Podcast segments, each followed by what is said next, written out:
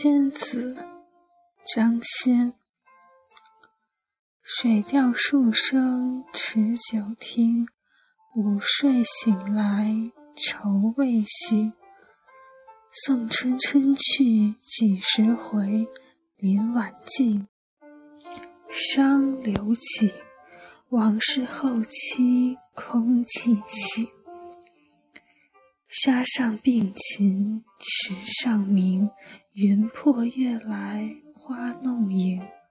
重重帘幕密遮灯，风不定，人初静。明日落红阴满径。风不定，人初静。明日落红阴满径。每当涌起这句词，脑中都会浮现出那样一幅画：在烟雨江南，春深迟暮，微风拂过，满径的落红，美得让人神伤。沉醉在这样绝美的画境中，仿佛连惆怅都是诗意的。我曾经用自制的书签临摹过这阙词，清秀的小楷。纸端上仿佛铺满了落英，带着江南的温润、江南的柔美，以及那些悄悄更换的年华，就像藏心里的唱词：林花谢了，连心也白了。他日春燕归来，身何在？尽管伤感，却似如雪朱砂，惊心触目。我总是会被一些微小的感动，不经意地打湿双眼。穿过词意，总想去寻觅那个填词之人挥笔时的情景，甚至做过无数次的遐想。然而，想的最多的还是在朦胧的月色下，等待着明日晨起时，看窗外那满径的落红。那红有一个名字。叫相思。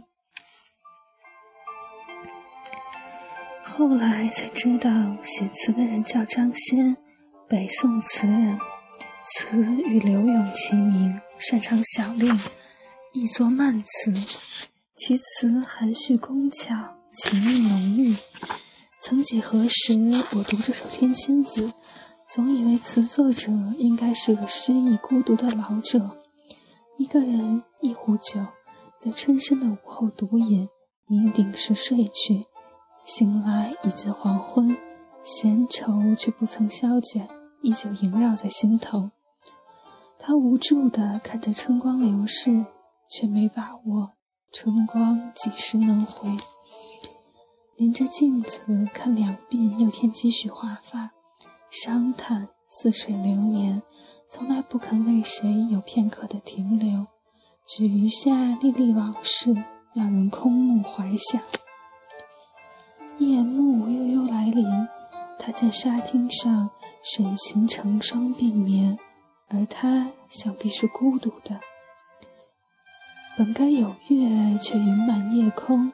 好在风起云开月出，就连花也被浮动，在月光下映衬出婆娑的倩影。而这一句。云破月来花弄影，到后来成了千古传颂的名句。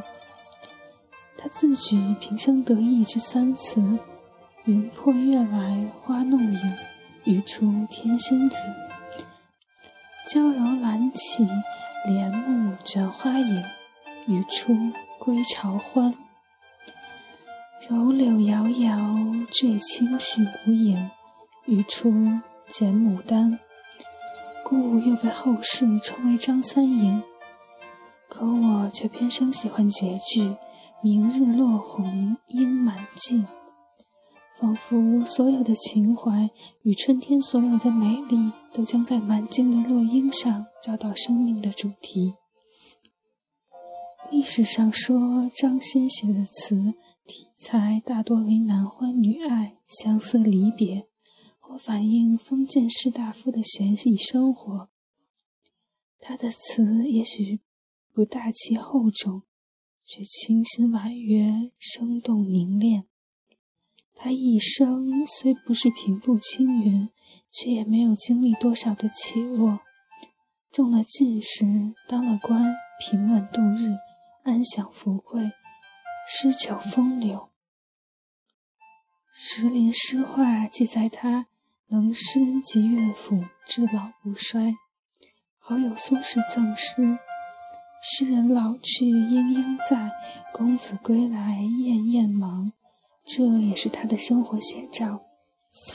一个风流才子身边又怎么会缺少红颜佳丽？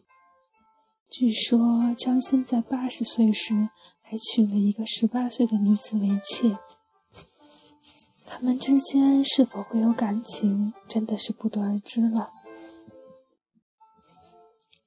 而苏轼又为此赋诗一首：“十八新娘八十郎。”苍苍白发对红妆，鸳鸯被里成双夜，一树梨花压海棠。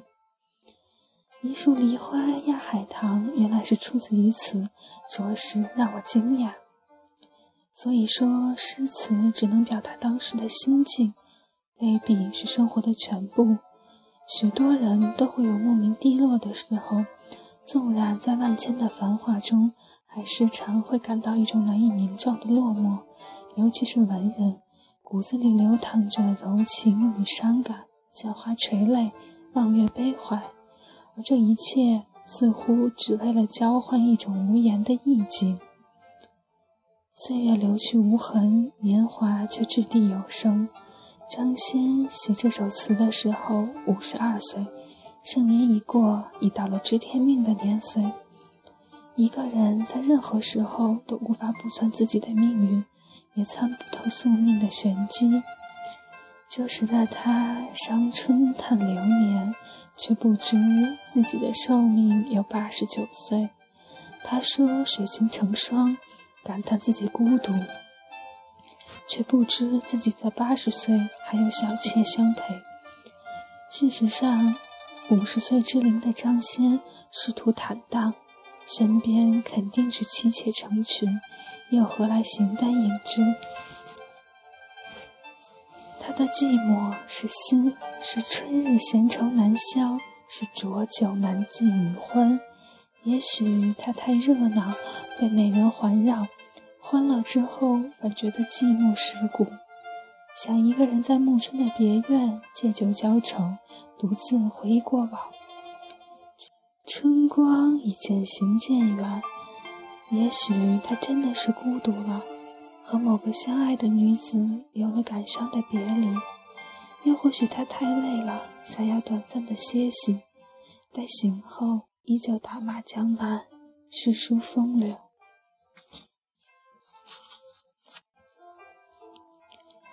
人生的缘分就像是一盏茶，瞬间就由暖转凉。由浓到淡，亦可以一饮而尽，再来回味。只有萦绕在嘴里的淡淡余香，低诉那段缘起的从前。所以江仙的心情我能理解。那么多的妻妾，自是有无数的聚合。无论多么相爱，也不能永远偕老。就像是春晨，多少人都希望在死间徜徉。留住姹紫嫣红的美好，以为这样年华也会忘记更换，让相爱的人可以携手，不用分离。可是，总会有一种单纯的绿意取代花的颜色。那些人面桃花初相逢，被封被封存在记忆的书中，在无事时闲翻几页。闻着淡淡的墨香，细细咀嚼，又是另一番滋味。如果说花开是一种温暖的幸福，那么花落应该是一种惆怅的感动。既知春去会有春回，又何必执着于虚妄的等待？既知流年逝去不能往返，又何必只抓住往事？那一段残缺的影子，而辜负以后那一大段美好的时光。人和人之间习惯了隔着一段距离相看，到最后成了陌路，也不会有太多的伤感。窗外的雨一直在下，我读张先的词，闻到他壶中老酒浓郁的芳香，那是他用落英酿制的美酒，饮下去便晕了了整个春天。其实春天早已远去，可我却相信，明日落红阴满径。